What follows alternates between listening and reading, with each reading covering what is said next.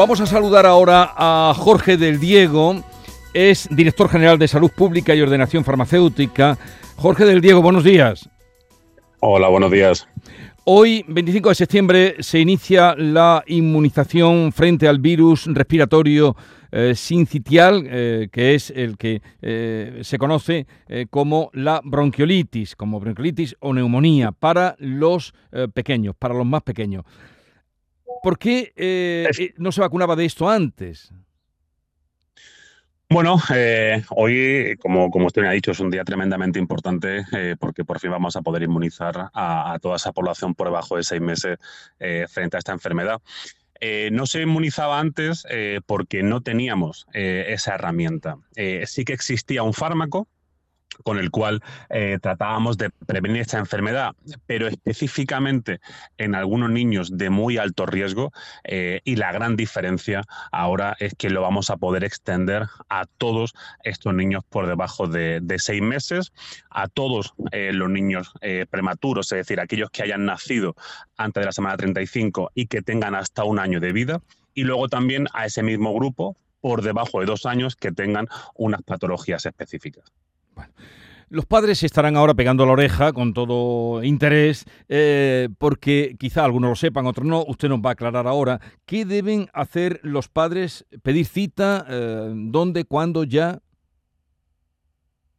Es decir, eh, esa es la parte más importante. Es decir, al final siempre decimos que, lo que va a ayudar a mejorar la vida de los niños, lo que va a salvar vidas, no es la vacuna, sino es la vacunación. Y lo que eh, ahora que tenemos la herramienta, lo que lógicamente lo más importante es que obtengamos la cobertura más alta. Ya desde la semana pasada, eh, los padres están recibiendo las llamadas para citar a sus niños de forma activa vamos a estar inmunizando. Eh, decimos inmunización porque no es exactamente una vacuna, eh, pero eh, entiendo que lo podamos decir de una forma u otra para que todo el mundo nos entienda.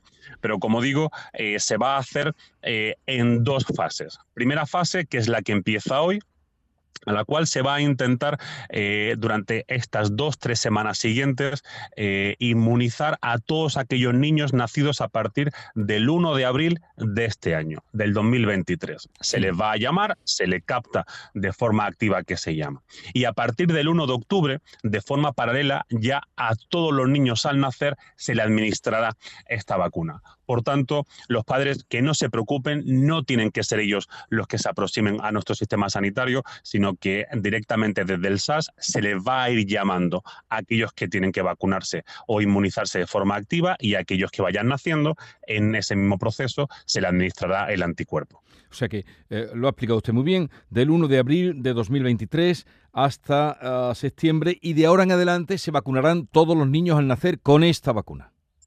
Efectivamente. Es decir, niños nacidos en menores de seis meses, 1 de abril del 2023 hasta 30 de septiembre del 2023, se captará de forma activa.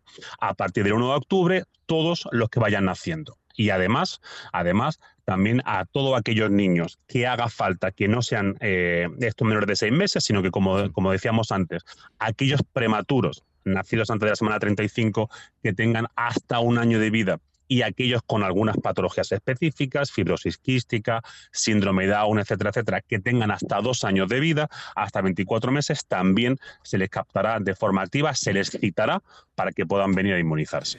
Eh, ¿Qué incidencia tuvo, puesto que es la primera vez que se va a vacunar de bronquiolitis, mm, qué incidencia tuvo este virus, por ejemplo, el año pasado?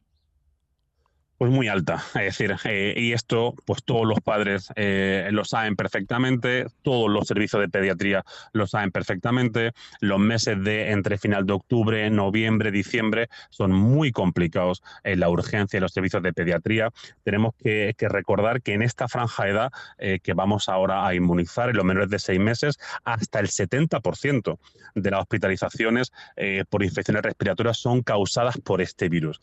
Por tanto, creemos que con eh, este anticuerpo monoclonal, con esta nueva herramienta, que es muy eficaz, que es muy segura, vamos a conseguir bajar por un lado, ese sufrimiento de las familias eh, al ver a su hijo con esa infección, al ver a su hijo ingresado, y también vamos a mejorar muy mucho el servicio, el funcionamiento de los servicios de pediatría de las urgencias durante estos meses para que ninguna otra patología se vea afectada por estos picos que estas enfermedades estacionales producen. ¿Y cuándo tienen ustedes, según el calendario previsto, terminar con esa vacunación eh, de los 63.000 niños, 63.600, que son los que se van a vacunar? pues eh, hasta, es decir, la captación activa en esas dos fases que hacíamos, la captación activa, es decir, la citación a estos padres será aproximadamente hasta el 11 de octubre, más o menos, eh, y la vacunación a la inmunización a los nacidos al nacer llegará hasta el 30 de marzo del 2024. Y ahora eh, también, aunque ya llegará el tiempo a hablar con más detalle, pero señor Jorge del Río, ¿qué nos puede decir o qué nos puede avanzar de la vacunación del COVID? ¿Habrá vacunación del COVID eh, en el futuro? Efectivamente, es decir, eh, no queremos, eh, como usted bien dice, no queremos mezclar eh, una noticia con otra para que no haya dudas, pero en torno al, 16 de octubre, más o menos, ya informaremos en los siguientes días de las fechas exactas, de los grupos, etcétera, etcétera, pero nuevamente por, tercer, por tercera campaña consecutiva a grupos específicos de, la población se hará la vacunación conjunta entre gripe y COVID, eh, como digo, como ya se vino haciendo tanto el año pasado como en la temporada anterior. ¿Y habrá una vacunación general? No, no será una vacunación a toda la población, sino que se determinarán los grupos a los que vamos a vacunar. Por ejemplo, si hablamos eh, de grupos de edad, eh, este año hay una novedad y es que hasta el año pasado en Andalucía recomendábamos la vacunación de la gripe para mayores de 65 años y este año bajamos hasta los 60 años, por ejemplo y eso hace que igualemos la recomendación frente a la gripe y frente a la COVID.